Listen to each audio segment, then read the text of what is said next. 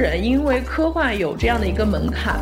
它是一个小众的类型，而对这个科幻文学的这一题材望而却步的时候，金草叶领着一群韩国的科幻女作家，打破了读者的这样一个对于科幻的一个固有成见。《馆内遗失》里面讲了一个寻找母亲记忆的女儿，你会发现这种能看到的是，就是对于人类，尤其是对于女性身份的一个探讨。它更多关注的是科幻背后的家庭、家人的纽带，以及一些情感的一些流连接与沟通。本期节目，我们终于迎来了第一批来云中洞做客的小伙伴，请在节目的最后收听。大家好，这里是云中电波第四期，我是主播沈颖，我是主播看看。我们今天要聊的主题是韩国科幻文学。我们会用两期的节目时长呢，来聊韩国科幻文学这个主题。我们主要是聊已经出到简中版的作品，或者是已经在韩国有了那个一个稳定的读者基础的、已经成熟的科幻文学作家，比如说金草叶。然后呢，我们是做了一个韩国新人作家的采访，然后也会聊到韩国科幻文学的趋势和未来发展的方向。最近，尤其是。是这个金草燕，她的一些小说作品在国内掀起了一股嗯科幻旋风。再加上之前我们的第零期不是做了一个展望吗？那时候有很多观众就积极的给我们提建议，大家都很想听韩国的科幻文学呀，金草叶呀，我们也想要尽量满足大家。对，还比如在十月份，在四川成都举行了中国的一个科幻银河奖的颁奖典礼。这个银河奖呢，它是由这个科幻的一个主要杂志叫《科幻世界》杂志举办。然后在这场颁奖典礼上，韩国的作家金草叶获得了最受欢迎的外国作家奖，并且他当时因为这个颁奖典礼是依托在2023年的成都世界科幻大会所举办的，当时金草叶也同样在这个大会上进行了发表和采访，并且也参与了作家签售会。反响特别的热烈，有很多的科幻迷就说：“哎，我今这次终于可以见到金草叶的作家拿到他的签名。”所以，我们我们想要挖掘一些丰富的题材和一些深度的内容，我们就做了这一期的播客。嗯，然后说到银河奖啊，我必须要补充补充一个，在这里也要恭喜那个译者春喜老师在银河奖拿到了。最佳翻译奖，他翻译的作品就是金草叶的《如果我们无法以光速前进》。春熙老师是一个非常优秀的韩国文学翻译作者。对，如果大家看过那个《如果我们无法以光速前进》的编辑写的编辑手记，最开始韩国科幻文学在中国的推广过程，其实里面也有编辑和译者春熙老师共同的努力。世界科幻大会期间，金草叶就是提及了自己的科幻的创作生涯。他是说他是怎么样从一个理工科的一个学生的身份转为转变成为一个作家。哦，当然，他科幻这个主题跟金草叶作家来说其实是非常适配的，因为金草叶作家他本身是毕业于这个浦项科技大学的化学系，他是一名生物化学的硕士，所以你可以看到在他的科幻创作里面，他能够。把他自己学到的一些知识完全的去运用在他的文字里面，也是非常具有一定的可信度的。金草叶说，他觉得科学并不是独立存在的，他就是想要在人文和科学之间挖掘两者之间的关联，所以他想写的也不是传统的硬科幻文学，而是加入了更多温情与人文情怀的一些。软科学，我觉得啊，关于更多金草叶的话题，其实我们可以在后面详细展开，也给大家留一些念想嘛。在前面，我们可以从更大的方向来，就是讲一下科幻这些，把重点东西都放在后面。就是我们这期节目呢，在开头，我们想先梳理一下韩国的科幻文学的发展史。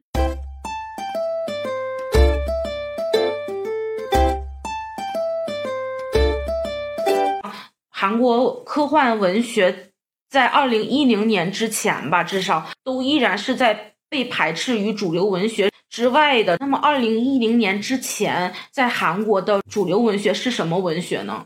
我觉得，就是韩国文坛之前，包括二十一世纪初期，它更多的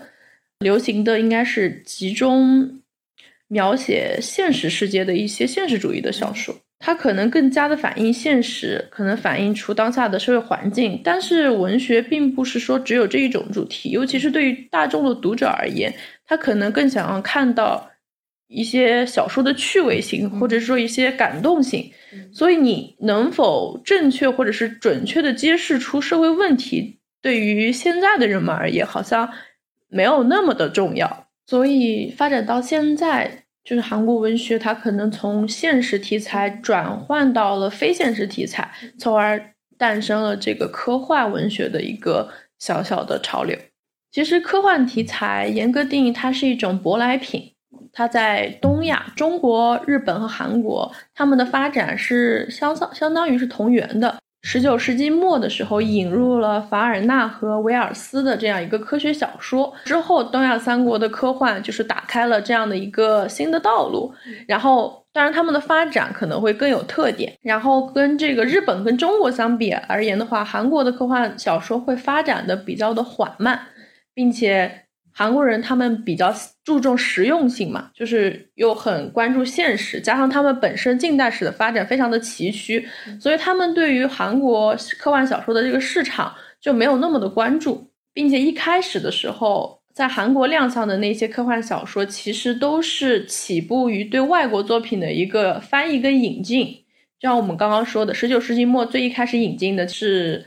凡尔纳的长篇小说，这个我们其实都很熟悉，是《海底两万里》。当然，我们现在提到这部作品，也会说啊，他真的很厉害，因为他在当时写作的时空观里超越了时代。当时书里刻画的那一些，比如说潜水艇，拿到今天我们看到，它已经完全得到了实一种实现。这可能也是科幻小说的一种魅力，就是我们能够大胆的去想象以后可能会发展的。未来世界，当然这个趋势一直在变。比如说一开始的，我们说科幻是相对而言比较简单的。比如说你看《海底两万里》，它其实也没有，它只是一种人类的畅想，它并没有说当时就已经出现了这种技术。但是当后来随着时代的发展，就是科随着科技的进步，我们有了这样一种理论支撑，才会出现了一些硬科幻。然后一直到现在，我们可以看到近些年的这个韩韩国的科幻，它其实也是一种软科幻的这样一个发展趋势。所以你可以看到，整个科幻小说它这个软硬程度是在不断的发生变化的。也就是说，科幻小说它其实是在二十世纪初才第一次在韩国亮相的。然后到二十世纪的六十年代，整个图书市场里面就会出现了一些连载科幻小说的一些科幻杂志。然后因为这些小说跟读者。他们的需求就促成了韩国在当时创办了一个最早的科幻爱好者的聚会，叫做韩国 S.F 作者俱乐部。后来发展到九十年代，到九十年代之后出现了电脑，到电脑可以联网之后，就会有一个更快速的一个通讯环境，并且网络技术的它这个发展，同时也促进了科幻内容的这样一个革新。为科幻小说的这样一个发展奠定了一个技术上的支持。这个时候开始了征集科幻小说，出现了 S.F 杂志，还有一些科幻新兴题材，引起了大家的关注。这样的科幻小说一直进入到二十一世纪，就是逐渐的开始成长。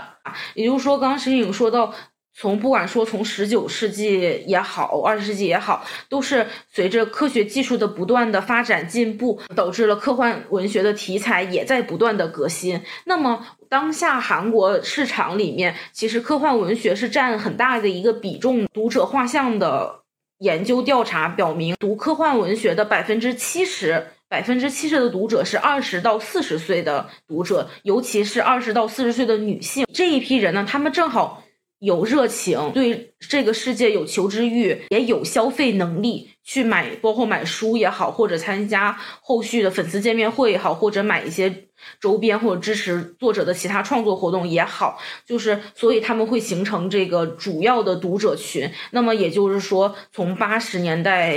末八八五后、九零后、九五后这些人，正好零零后，然后他们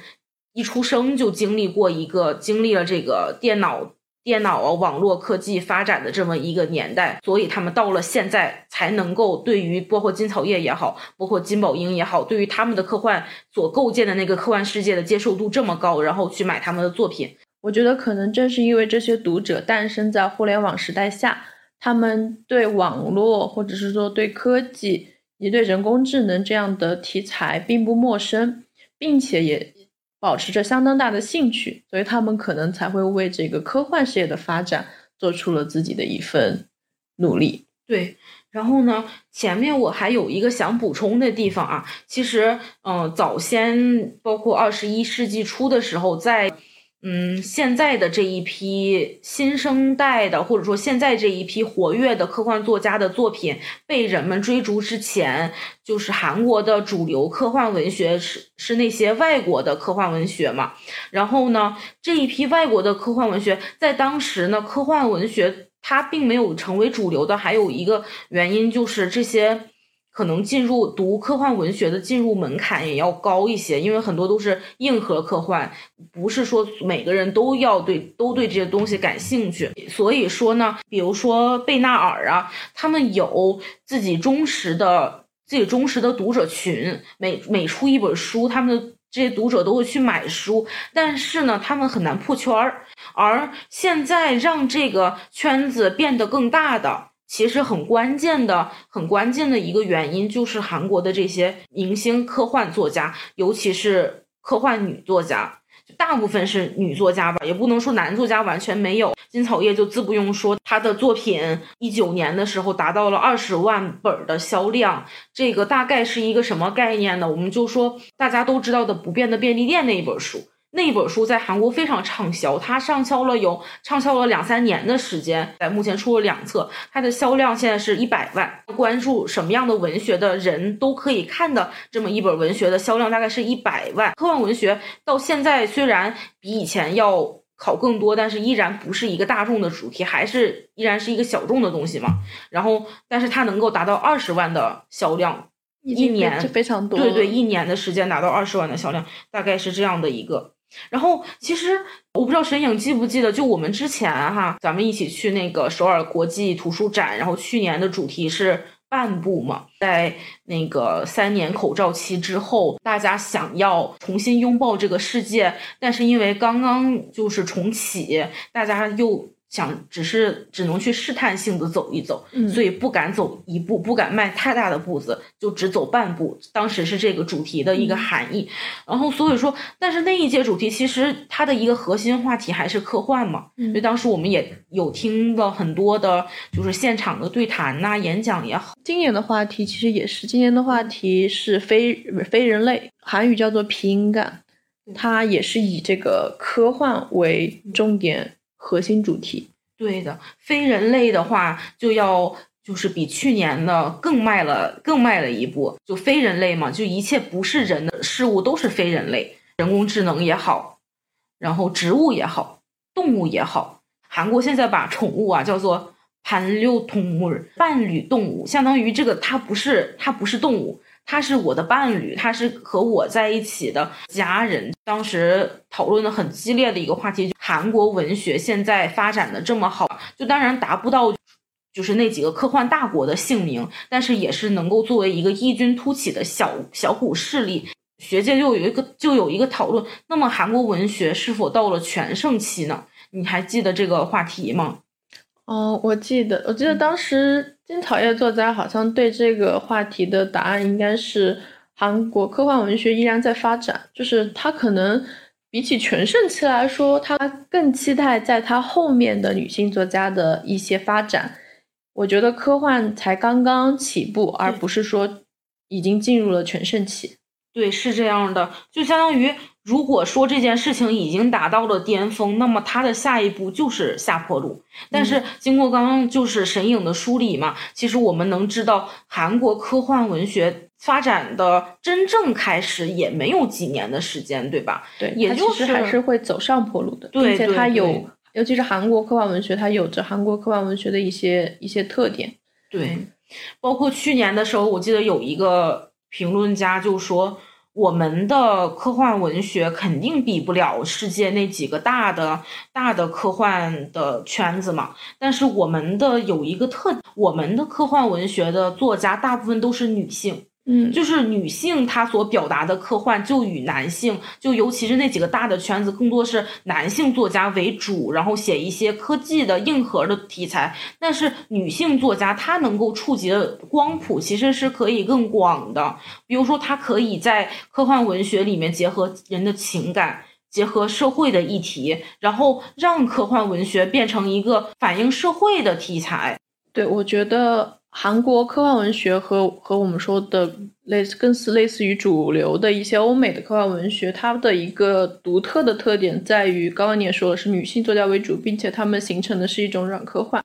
人们对于科幻类型在之前是是有很多的误解的，比如说阅读科幻需要对科技有一些深度的理解，你需要具备一个科学爱好者所拥有的理论知识，还有一些奇特的这个想象力和感受力。当更多人因为科幻有这样的一个门槛，它是一个小众的类型，而对这个科幻文学的这一题材望而却步的时候，金草叶领着一群韩国的科幻女作家，打破了读者的这样一个对于科幻的一个固有成见，它形成了一个新的韩国科幻文学的一个特点，就是我们说的软科学，它就是减少了以前硬科学作品里面对于科学技术的一些。过度的诠释，然后压缩了想象当中它那个世界世界里面构成的需要的技术的部分，而通过以故事为核心、以故事为情节去剖析社会问题和与社会相关的人类的问题，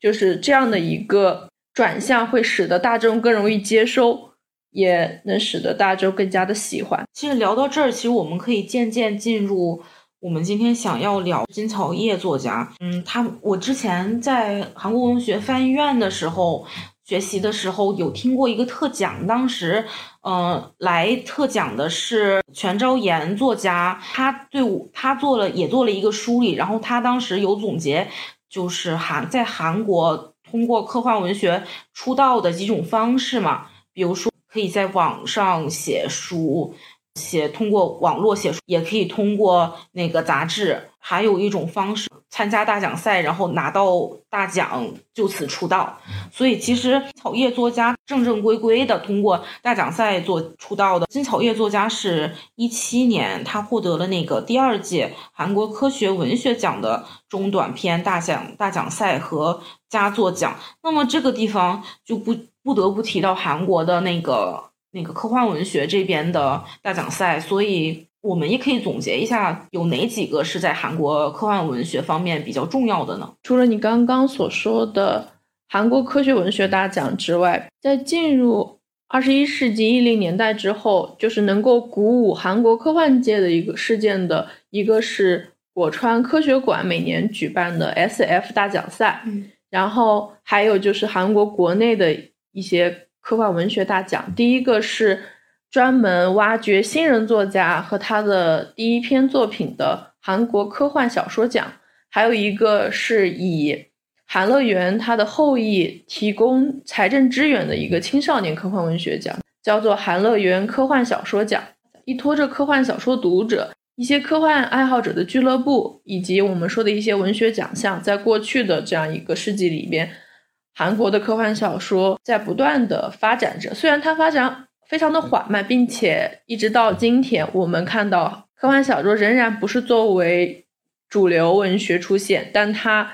确实是在一步一步的不断前进着。那我再补充一个奖，叫韩国科学文学奖，这个呢就是比较新的一个奖，到目前为止一共主办了五届，它的第二第一届。出开始于二零一六年，最开始是由韩国今日财富传媒主办的，然后到二零一零年、二零二一年开始转由专门的出版科幻小说的出版社哈勃主办。那么像金草叶呀、千善兰呐，他们都是通过这个奖来出道的，是韩国科学界非常有科幻界非常具有分量的一个新人文学奖。我也想顺便聊一下韩国的这个。那个出版社哈勃，哈勃呢就是出版像金草叶呀、千善千善兰呐，哦包括他们自己这个大奖赛里出道的作者的作品，然后包括我们下一期所采访的两位韩国新人作家，就是最新的这一届大奖赛里面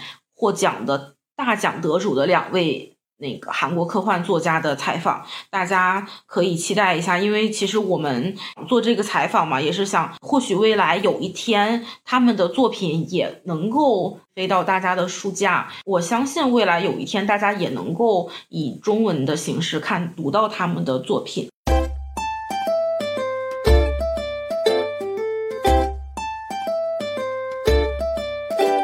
之后，我们也想给大家介绍一个目前非常热门的一个作家，就是我们的金草叶作家。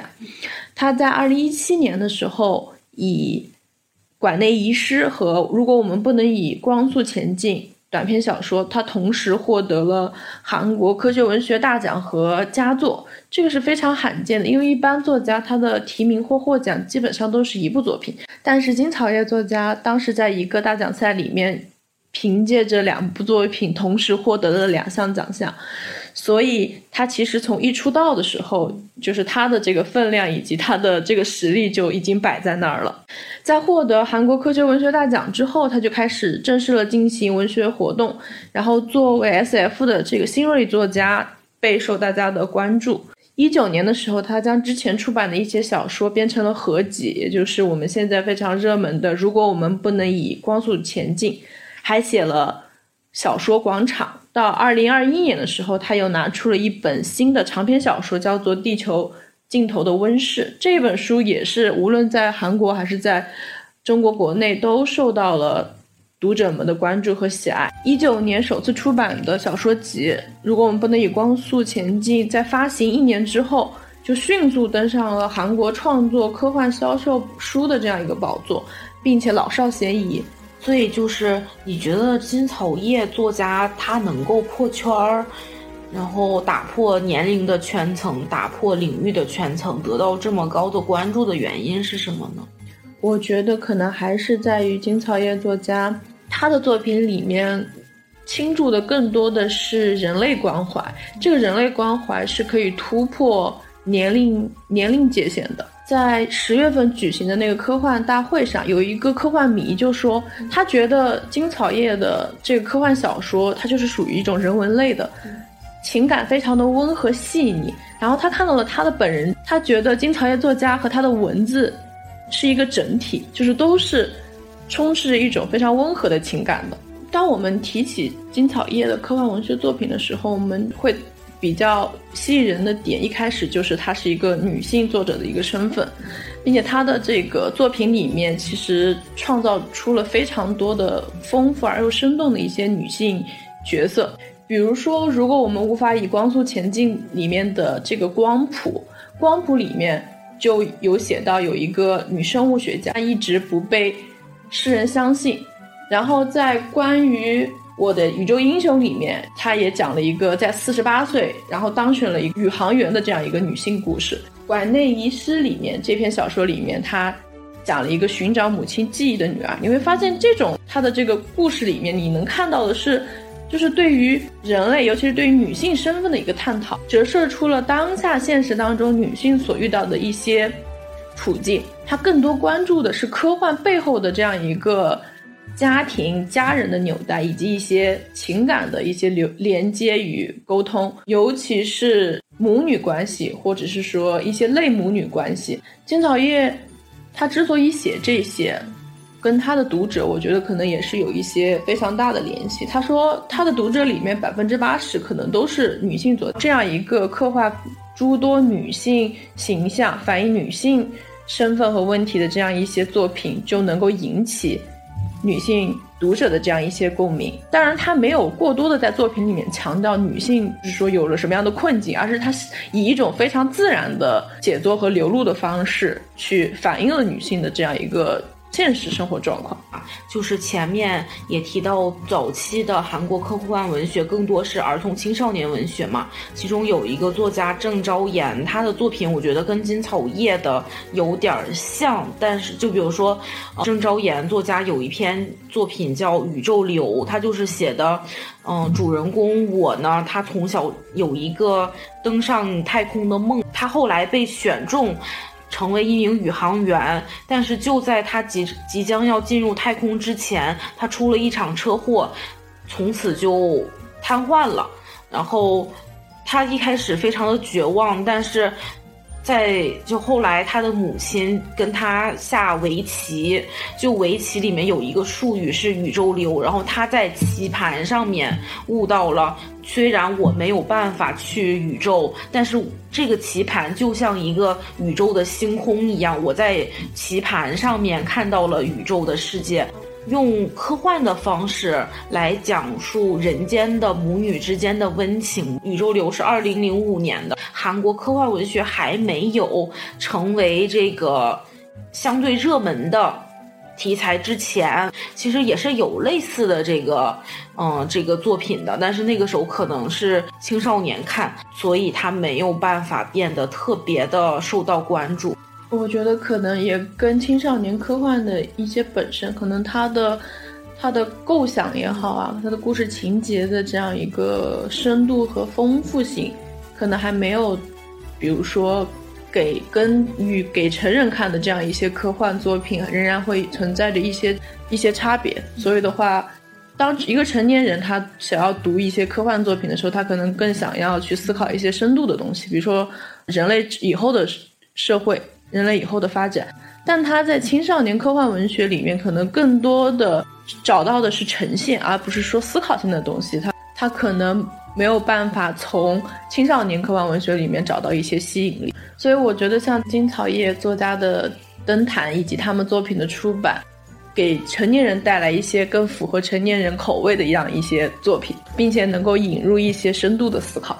刚刚看看在《宇宙流》这部作品里面提到了作者对母女关系的这样关注。其实金草叶作品当中也有与之相类似的作品，他也关注的母女关系。他在二零一七年获得大奖的第一部小说作品叫做《馆内遗失》，他的这个小说设定就是放在未来，在未来的时候去世的人们其实可以把自己身上的思维上传到一个图书馆，他的亲友们可以去图书馆。去通过访问，访问死去的亲人的这样一些思维来进行悼念和怀念。馆内遗失的这个作品，就是讲的一个女儿，她去图书馆寻找她妈妈的思维的这样一个过程。在这个过程当中，她发现了她对母亲之前的一些误会啊，或者是说偏见呀，在这个图书馆这个地方，通过。重新读取母亲的这样一个思维，得到了一个新的解读和展现。我希望我女儿活得自私，其中就有一个场景，就她是一一个一个母亲写给女儿的信嘛，希望女儿在结婚以后要更多的为自己着想，为自己考虑。她所做的例用的例证，自己走过来的过程。其中有一个情节，有一天，作者和丈夫爬南山的路上，一边走一边讨论说：“哎，如果以听说现在有一个新的技术，我们的思维和声音啊，可以留在这个云端，等到以后，就是等我们不在了以后，我们的儿子女儿可以来提取，可以来跟我们对话。”然后她丈夫就说：“你不要想这么多，现现在他们在遇到困难的时候，有没有请问你的意见呢？”然后作者想了想，他们并没有，就所以他们得出的结论就是，其实儿女自有儿女福，儿女自有儿女的路，他们要给他们空间，放他们自由，所以也就是让女儿更自私，让她更多的考虑自己的想法，也知道其实他们不需要，不再需要父母的意见了，因为他们已经独立成人了。但是金草叶这一篇馆内仪式，反而是就是孩子他愿意自由的去读取母亲曾经的想法，并且会。对此有所反思，我觉得还挺有意思的，是从另一个角度给了我一些思考。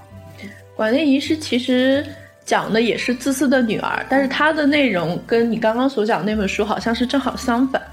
这本书它是通过对母亲思维的读取，反而从一个自私的女儿变成了一个能够体谅母亲的一个不自私的女儿。它这篇。故事的梗概是这个样子的，就是说这个女女性主角志敏，她是一个待产的一个准准妈妈，但是她并不爱自己的孩子，就哪怕这个孩子在生在自己的体内，但是她发现对这个孩子并没有任何一点点的爱意。然后这个时候，她就想起了自己的妈妈，因为她妈妈小的时候对自己也非常的冷漠，也没有表现出过多的这样一个母女亲情，她因此跟她母亲之间的关系非常的冷漠。一直到母亲死去之前，他都没有对母亲有一个过多的深入认识以及沟通与交流。当他自己成为母亲之后，发现他对他肚子里的孩子也是一样，没有没有什么情感。这个时候，他回想起了自己的母亲，他觉得好像自己能够理解母亲一点了。于是他决定通过那个图书馆去寻找一下母亲还保留着的思维，去了解一下母亲。志敏在通过图书馆最后所能找到母亲的遗物，其实是。一本书，因为他母亲金银河，他是一名图书的设计师，他是有着自己的事业的，过去也不仅仅是待在家里，但是，在他怀了自己的女儿之后，他就好像是丧失了身为母亲之外的一个生命的体验，他逐渐患上了抑郁症，就是感觉自己一直在家里，一直要照顾孩子，他丧失了自己的职业，丧失了自己的性命，所以他对女儿从来没有过非常。温情的一个对待，他反而觉得他自己原本的人生是被女儿所夺去的。而正是因为有这样的意识，所以在女儿的心目中，她的母亲一直像是一个受害者。她患上抑郁症，然后时常会对自对自己说：“啊，你毁了我的人生。”但是作为女儿而言，她是没有办法体会到母亲当时说这些话的含义。但是在母亲去世之后，当她也有了一个。自己的孩子之后，他突然发现，原来母亲的过去和历史里面有这么多他所不知道的事情。母亲原来原来也是如此独立的一个人，但他放弃了许多，并且当他成为母亲时，他发现他自己的选择跟他母亲的何其相似，也对自己的孩子没有任何的一丝情感。在图书馆的这个空间里面，他通过访问母亲留下来的这样一个思维意识。他重读了母亲在生育他之前的一个人生，并且与母亲达到了一个和解。虽然这篇小说它展现的说是是思维上传图书馆，它体现了一些科学技术，或者说我们说的科幻元素，但它叙述的焦点其实并不是围绕着未来的技术问题，而是连接人与人之间，尤其是这篇小说体现的连接母亲与女儿之间。女性与女性之间心灵和灵魂的一个过程，这篇小说就很好的反映了金草叶创作科幻文学作品的一个特点，就是我们说的极具温情的软科幻特点，在里面找到了特别多我的成长过程中也体验过的情感，比如说，我作为一个女儿，我无法理解我的母亲为什么。很多时候对我有很多苛刻甚至言辞激烈的地方。女性生育之后在社会上所遭受的一些排斥也好，或者说不容无法继续融入也好，这个确实是生育给他们带来的。即使是说一个脐带连着的母亲和孩子，他也不可能不把那种情感施加在孩子身上，会觉得。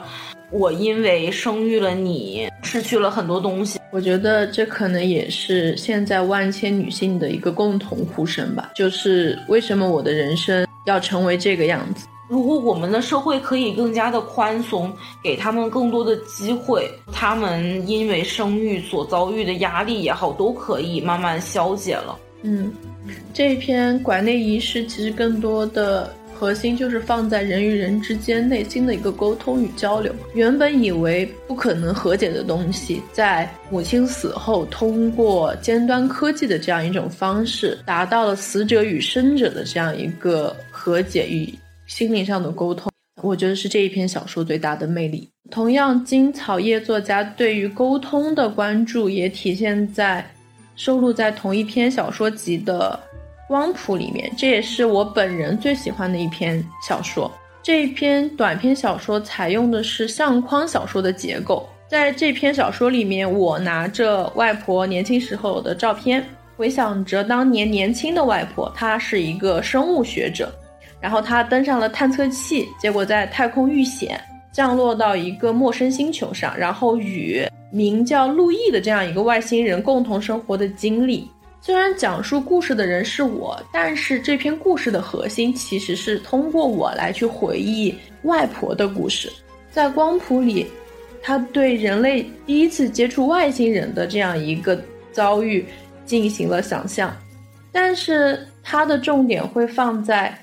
当外婆一个人在陌生星球上遇险，他需要得到外星人的照顾，不然的话他没有办法生存。这样一个渺小的人类遇到了需要照顾弱者的这样一个外星人，并且在这个与外星人的相处当中，逐渐爱上了这个外星人。虽然作为人类，他没有办法感受和理解外星人，但是他仍然在不断的努力尝试与外星人建立一种联系。这样的一个经历，在外婆的内心里面留下了一些温暖。这样一个交流与温暖一直延续到他返回地球。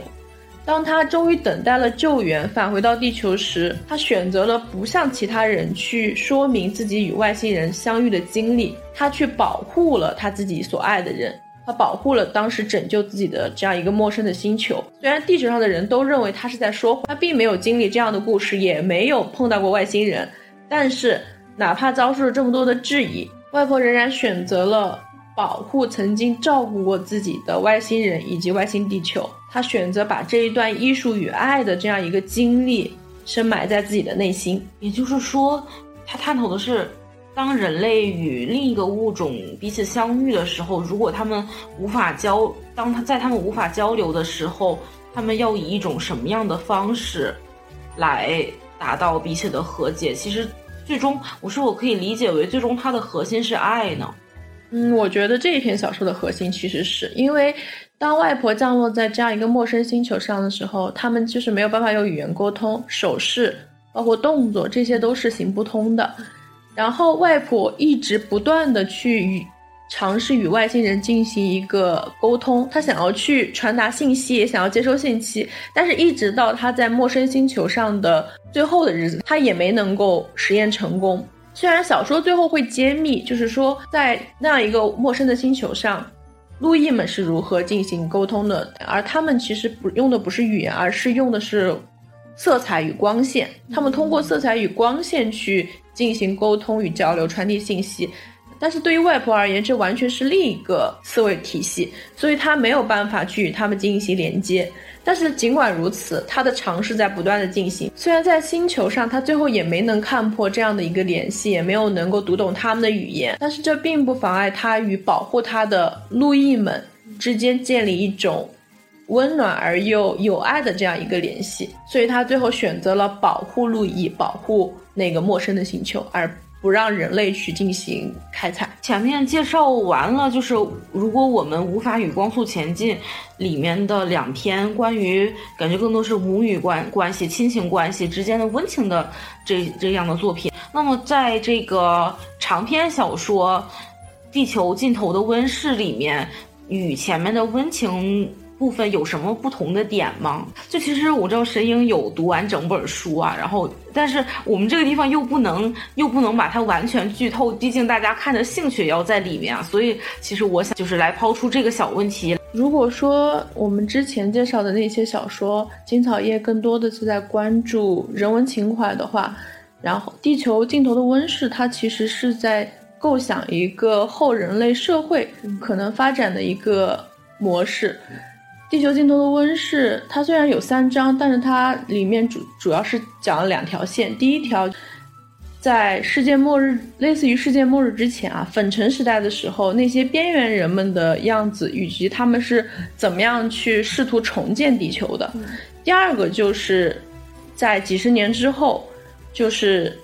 新兴的人类，他是怎么样去努力复原当时世界末日里面被遗忘的人们，在。地球尽头的温室里面，金草叶作者给大家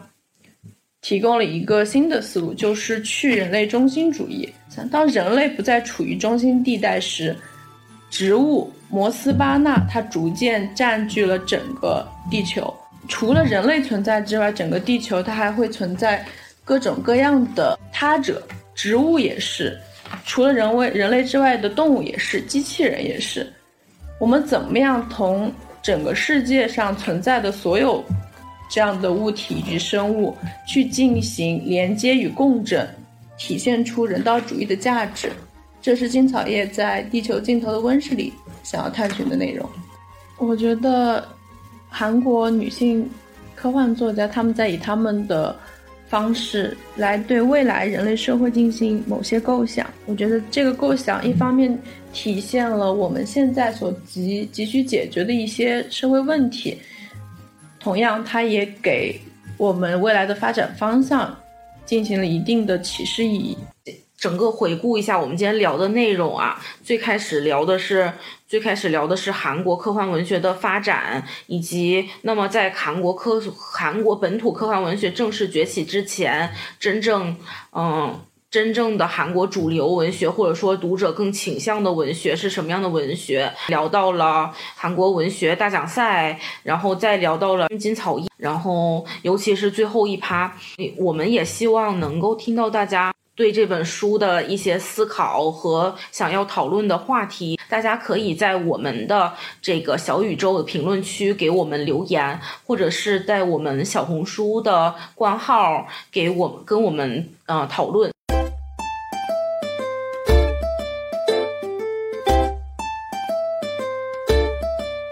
今天有两位嗯中央大学新闻传媒系的同学来采访我们，他们也是对韩国文学嗯有很大的关心，所以嗯我们就想说他们是嗯第一个来我们云中洞来找我们找我们玩的听众，所以我们也想说今天借着这个机会，然后就正好就是有一些他们的采访问题，我们就正好录一下音。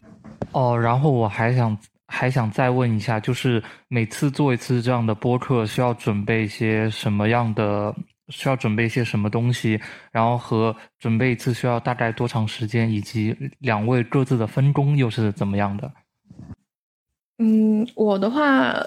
嗯，因为我本身，因为我因为这个，我平时也就说，也就是看一些文学作品，然后看一些文学研究相关的论文，然后加上一些自己的思考，所以我这个。我花的时间可能会稍微长一些，因为我平时也在做这些，包括准备这个播客的过程当中，这对我来说也是一个学习的过程，所以我也更愿意花更多的时间去投入在我前期的准备当中。我的话，基本上在比如说我们每次定定就是播播了播客之后，到下一次的那个录制期间，整个时间都是我的准备周期。我可能我们要从选题，但我们也会。也会也会提出各自的意见，比如说我们下期做什么样，做一个什么样的选题，然后去确定主题之后，再去选定就是书，就是什么选定书目。然后书目的过程当中，首先第一点，你肯定是要看看完之后，你可能要去进行一个思考，思考完之后，你可以你就半确认或者说半证伪的这样一个程度，你还要去看一些相关的论文，然后包括一些对作家的一些采访啊新闻。你得去找一些周边资料去佐证他的这个小说的内容，然后以及你对他这个思考是否就是有一个准确性，或者说你是否更加完善的去了解了这本小说，然后开始写我们的，开始整理我们的想法，然后以及写节目的这个大纲。当然，这个大纲可以写，你可以写的很详细，也可以写的很很简单。这个的话就是根据每个人的状况而定。但是不管怎么样。哪怕你写就是大纲写的很简单，但是你的内容要保证它有节目有这个足够的量的话，就是你还要进行思考很多东西。要么就是开始当天录制，录制的话其实还好，录制的话只需要可能说一个大半天就可以。我们会交由我们的我们主创团队的另外一个成员让他去审核一下这个节目。到后面我们在发布的时候，我们还要去思考一些文案，还有一些平时准备的东西，比如说。我们聊完之后，我们当期节目所提到的所有的书目，包括一些电影啊也好，或者是一些图片啊、一些故事也好，我们会把它整理出来，然后再给大家分享。这样的话，就牵涉到一个后期材料的一个整理问题。然后包括一些平时的，比如说我们看了什么书，这比如说我们看这期这期看的这个书，我们可以给它拍下来，做一个做一个新的栏目。比如说我们最近这一周，嗯，这一周在看什么东西，做一个图书分享，就是。不光是播客内容本身，我们还在争取在它的周边做一些新的一些一些分享，所以它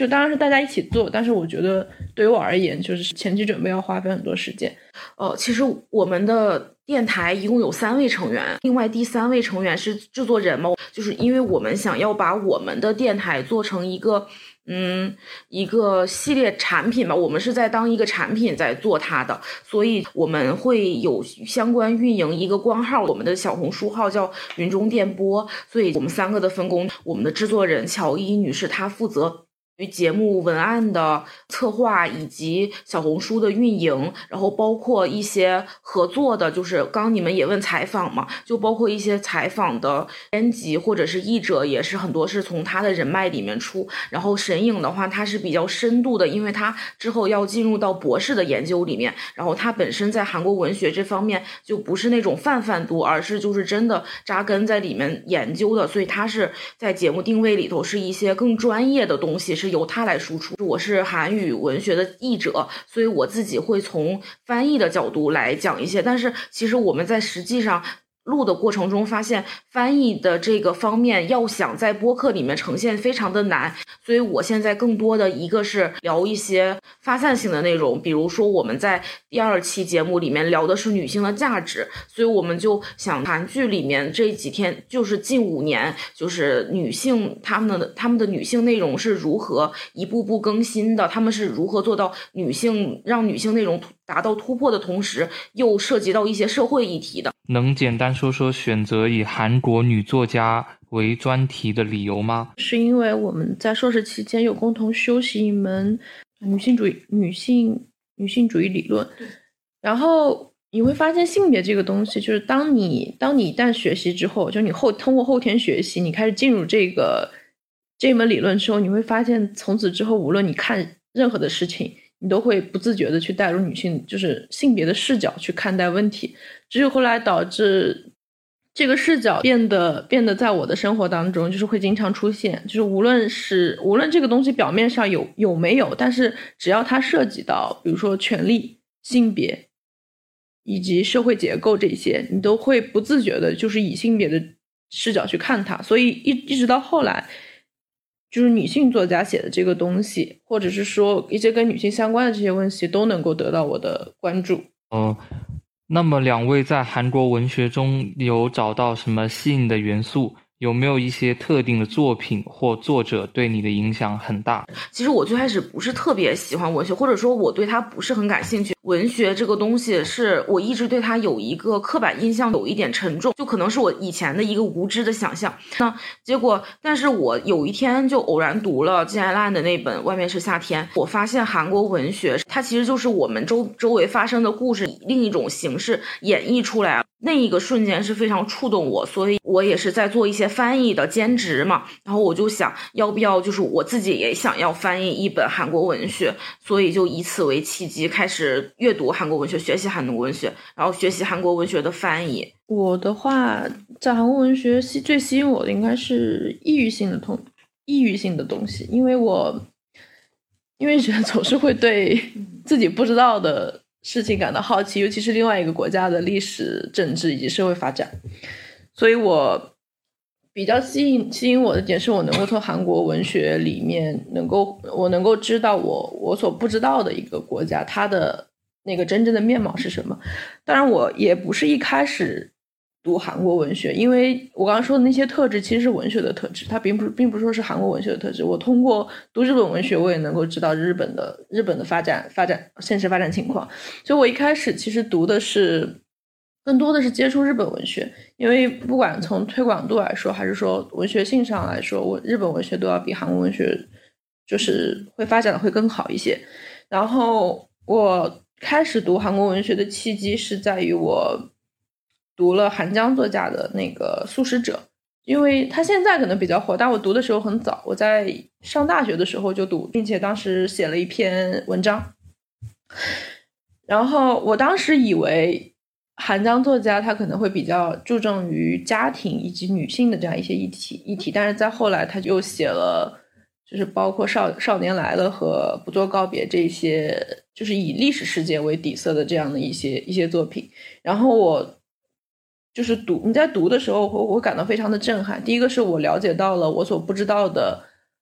这样一个韩国的过去的历史，尤其是它是一种暴力事件，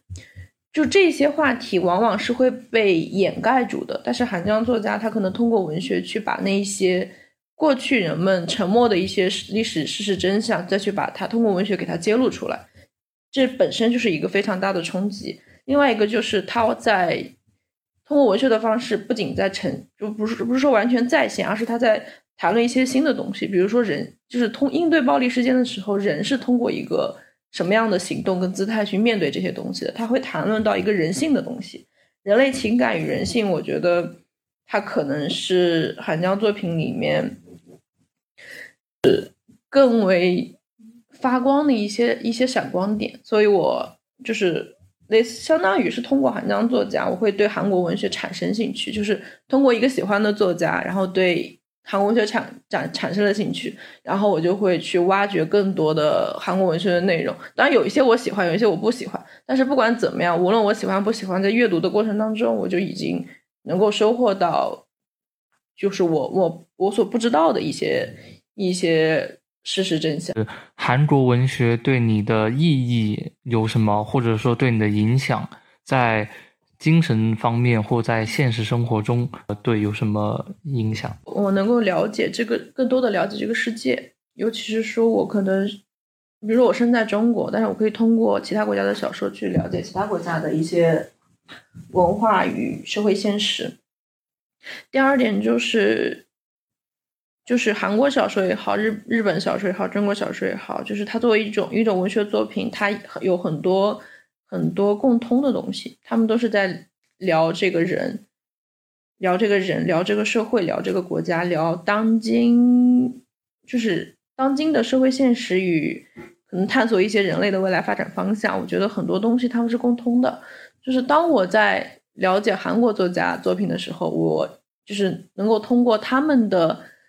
一些跟跟就是其他国家的一些别样视角跟别样的观念和想法，我能够去了解更多的。更多的内容和知识。嗯，我作为留学生在生活在韩国嘛，那我一直很想要了解韩国这个社会，但是我总是觉得作为一个异乡人，有一点在这个社会是一个边缘人的感觉。然后大学期间呢，我以为是我通过读、阅读新闻、阅读报纸、阅读那些客观的事实，我可以了解这个社会。但是后来我发现，好像我了解的永远是一些冷冰冰的数据和一些客观罗列出来的事实。然后，直到我阅读了韩国文学以后，我发现，包括我们以前上课的时候，有一次老师请了一位那个那个教授来给我们特讲，那位教授就说，阅读韩国文学，阅读文学的人里面没有坏人，就是大家都是善良的人。但是我自己个人的理解就是。就是当你在阅读文学的时候，很多都是跟韩国社会是息息相关的，包括里面的人的情感，一些细微的情感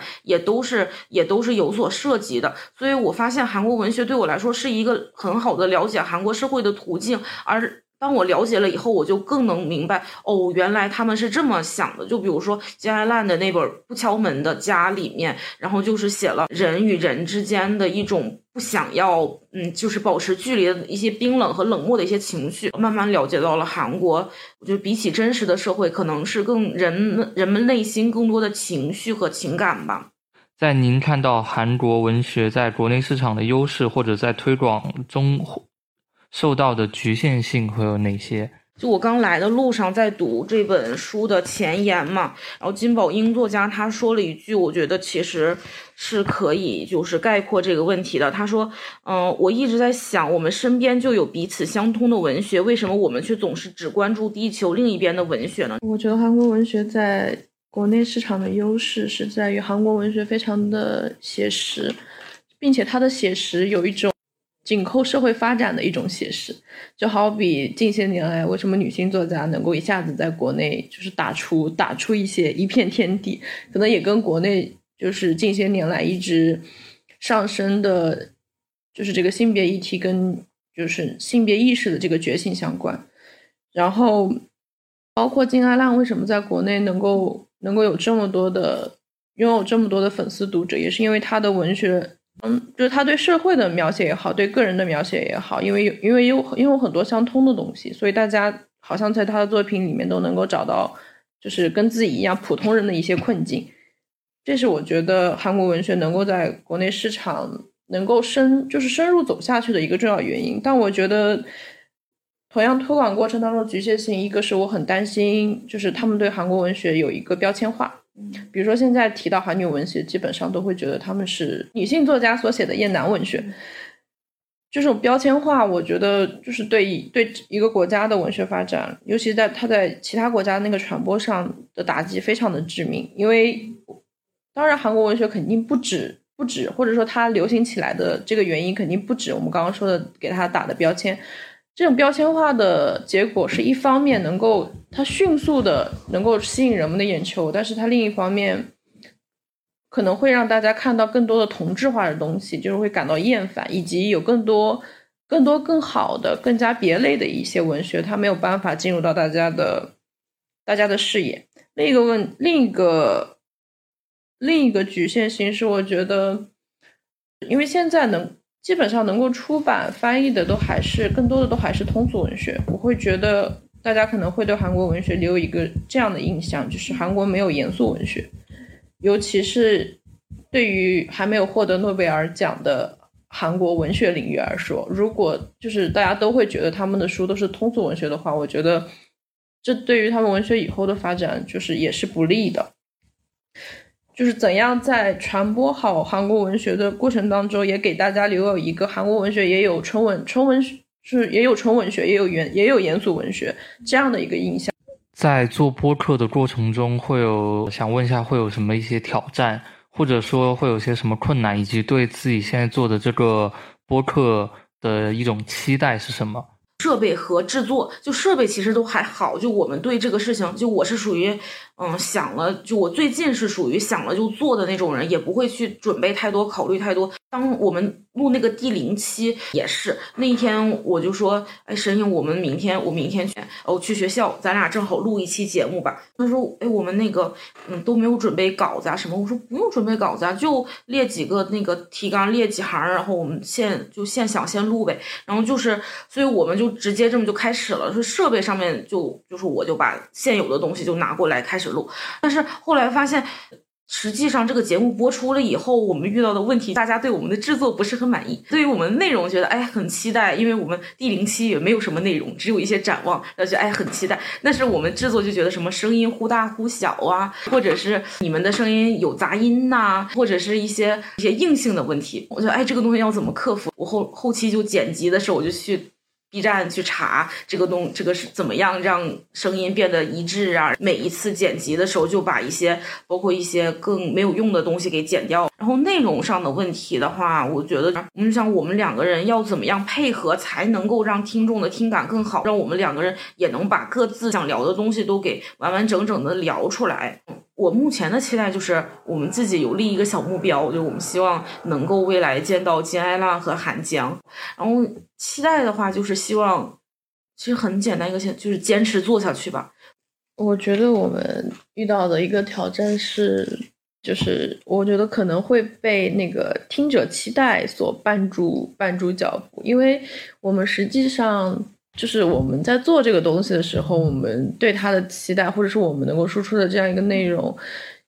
跟读者对我们的期望，我觉得应该是有很大差距的。当在面对这样的一个差距的过程当中，我们是否要调整，就是以及如何调整，这对我对我们而言，它并不是说我一下子发现就是大家希希望什么，我就可以一下子给出反馈。它的调整也需要时间，然后在这个过程当中。可能会有很多的犹豫，以及以及想做而没办法做成的这样一个东西。那期待呢？期待啊，嗯，期待我可能期待我们主创人员跟。跟听众能有一个比较良好的一个反馈吧。当然，随着时间的推移，我也希望我们的随着我们就是一直坚持在做这个节目，我也希望会有更多的人能够能够听，因为它的受众越多的话，会有更多不一样的声音呈现出来。这样的话，我们也可以对自己有一个更加全面的这样一个认知。同样，我们也能知道，就是到底读者他们想要一个什么样的东西。感谢大家收听《云中电波》第四期，我是沈颖，我是看看，谢谢大家，大家再见。大家下期再见。